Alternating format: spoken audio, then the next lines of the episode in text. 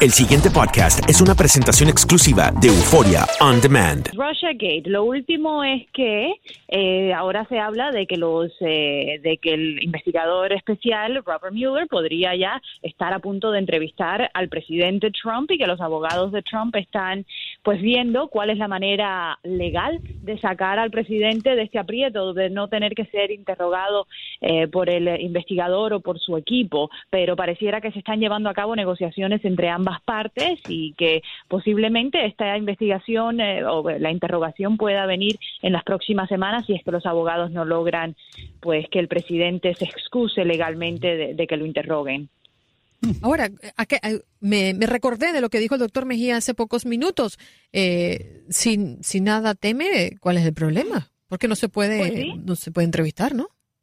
Sí, sí, sí, y el propio presidente el sábado dijo que él no tiene nada que esconder, que sigue insistiendo de que no hubo colusión entre su campaña y los rusos, pero bueno, ya sabemos que el presidente es impredecible, que a veces dice cosas que a sus abogados no quisieran que dijera, y yo creo que ahí va, el temor de los abogados, de que se presente frente a los investigadores eh, de, esta, de este tema y vaya a decir un poco más de lo que los abogados le preparen o, o, le, o pueda decir frente, frente a este equipo que sea comprometedor para él y para aquellos a su alrededor. Janet, eh, me llama la atención que tú dices entrevistarlo. ¿Es entrevistarlo o técnicamente, jurídicamente hablando, interrogarlo, interpelarlo? Por ahora es entrevistarlo. Por ahora es entrevistarlo. Sería como un diálogo amistoso, así. Como un diálogo amistoso, sí. No, no sería una orden judicial de que tienes que presentarte aquí tal día, tal hora para una interrogación. Eh, pero sí, pero sí sabemos que una entrevista frente a miembros del FBI es una entrevista bajo juramento. Es una entrevista en la que no deberías ni puedes mentir porque puedes también eh, puedes enfrentar cargos de la ley si es que mientes ante agentes del FBI por, por más que sea una entrevista. Así que ahí sí carga un peso legal. Ahora, Janet, bien lo decía hace pocos minutos, em, que el propósito de los abogados eh, de Trump es eh, que no se dé esa entrevista, pero tienen como bajo la manga también el que pudiese ser una entrevista por escrito, ¿no? Sí, puede ser una entrevista por escrito, puede ser lo que se llama en inglés un deposition, que lo, se lo sienten frente a una cámara y le hagan ciertas preguntas, los mismos abogados. Eh, hay una rama de posibilidades a través de la cual se puede hacer esta entrevista y los abogados lo que quisieran es que no se haga, pero dadas las posibilidades, para ellos sería mucho más conveniente de que se le dé las preguntas por adelantado, de poder preparar al presidente, de que las respuestas sean escritas y preparadas y de alguna manera no no permitir que el presidente se vaya eh, a, pues a, hablar más de la cuenta frente a agentes del FBI. Mm, una de las cosas que el presidente Trump se ha quejado es el hecho de que a él lo están investigando, investigando y sin embargo él ha dicho, ¿y qué pasa con Hillary Clinton? ¿Y qué pasa con el caso de Benghazi? Ya eso se olvidó. ¿Qué pasa con los emails y todo eso? Eh, ¿Se le presta atención eh, a lo que está sucediendo con Hillary o ya eso se barrió bajo la alfombra?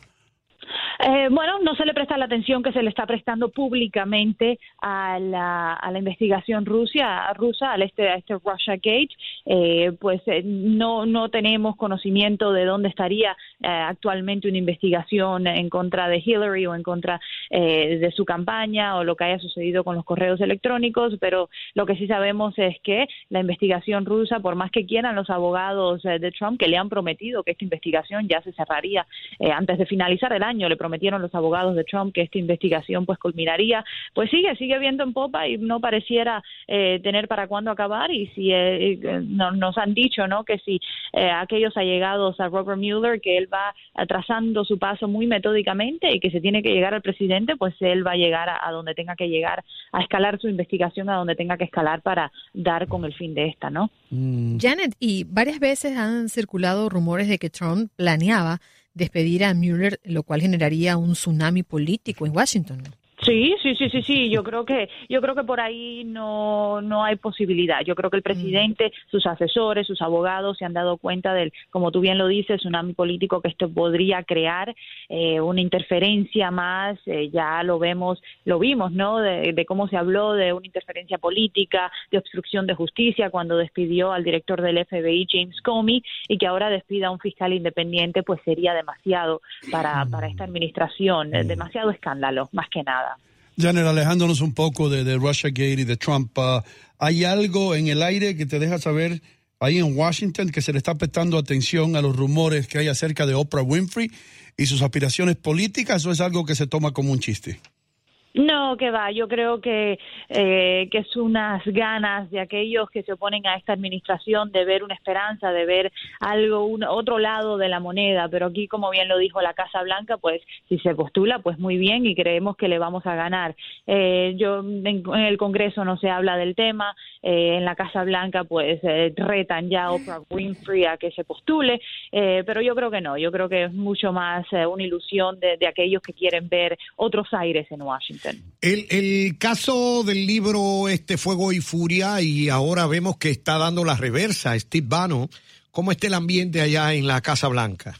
Hmm. Esto también ha creado otro tsunami político aquí en la Casa Blanca eh, mucho descontento por lo que ha escrito Michael Wolff, por todas las bombas eh, que soltó en ese libro. Muchas de las hay que decir que ya sabíamos, ya habíamos reportado sobre ellas, no había sido nada nuevo. Otras eh, que se ponen en cuestión porque nosotros que estamos en la Casa Blanca y que vimos a Michael Wolff durante el año que él estuvo allí, pues hemos cuestionado un poco lo que escribe, hemos encontrado, algunos errores, tanto eh, gramáticos, de nombres en los que se equivocó, de, eh, de títulos, como eh, cuestiones que ya se habían reportado que, que contradicen ¿no? lo, lo, que dice el libro eh, reportado por el Washington Post, por el New York Times, por otras publicaciones que han roto noticias en este último año. Eh, entonces eh, lo tomamos como decimos en inglés with a grain of salt, ¿no? Eh, sí, hay, es un es un escándalo, un, un, libro de, de, chisme por así decirlo, pero en la Casa Blanca la verdad es que ha revolucionado. De ahí se se llevó a que ahora los celulares para los que entren a la oficina oval no son permitidos, se le quita los celulares a la gente para que no para que no se siga filtrando información y están muy cautelosos con lo que se dice, con quién hablan y cómo han reaccionado a este libro, pues ha sido sin precedente. Es impresionante, Janet, todo lo que lo que va alrededor de la Casa Blanca, ¿no? Y las noticias que, que podremos desarrollar en este segmento contigo, tú que estás allí, porque justamente se encuentran también la Casa Blanca, digo, en medio de una lucha para para callar el debate nacional sobre la salud mental de, del presidente.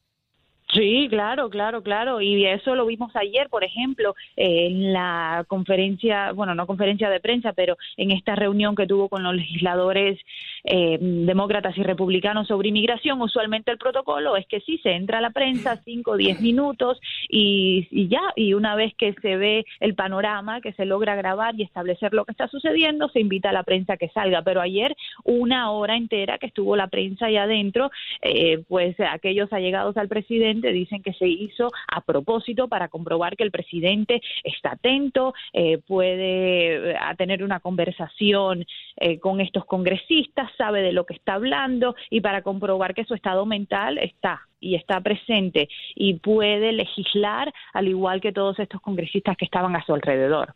Janet, eh, se ha discutido el caso de Pompeo, el de la CIA, el director de la CIA, que ha salido a hablar de la salud mental del presidente y hay quienes han criticado que ese no es rol del director de la CIA.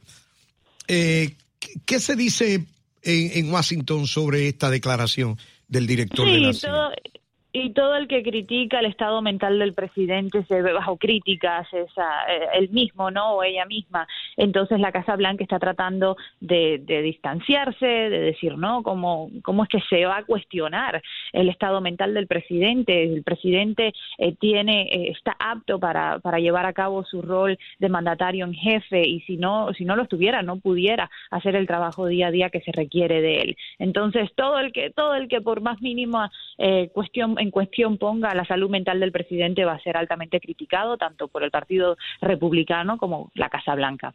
Eh, Janet, eh, para aquellos que, que no conocen eh, tus responsabilidades, ustedes tienen algo ahí, una, una rueda de prensa. Tú siempre tienes algún lado donde ir ahí en Washington, ¿correcto? Sí, sí, sí. Nosotros tenemos un asiento en el, en el centro de prensa de la Casa Blanca. Uh, cuando se ve a Sarah Sanders que sale y ves el grupo de periodistas, nosotros Univision tiene un asiento asignado en esa sala de prensa. Así que estamos allí todos los días que, que, el presidente esté en la Casa Blanca, pues nuestra responsabilidad es estar allí. Para aquellas personas que nos escuchan y quieren estar eh, pues enlazadas con toda tu información, ¿qué pueden hacer? Arroba Jan Rodríguez TV o en Facebook también me pueden encontrar bajo Janes Rodríguez, así que ahí estamos con toda la información y en el noticiero de Univisión a las seis y media. El pasado podcast fue una presentación exclusiva de Euphoria On Demand. Para escuchar otros episodios de este y otros podcasts, visítanos en euphoriaondemand.com.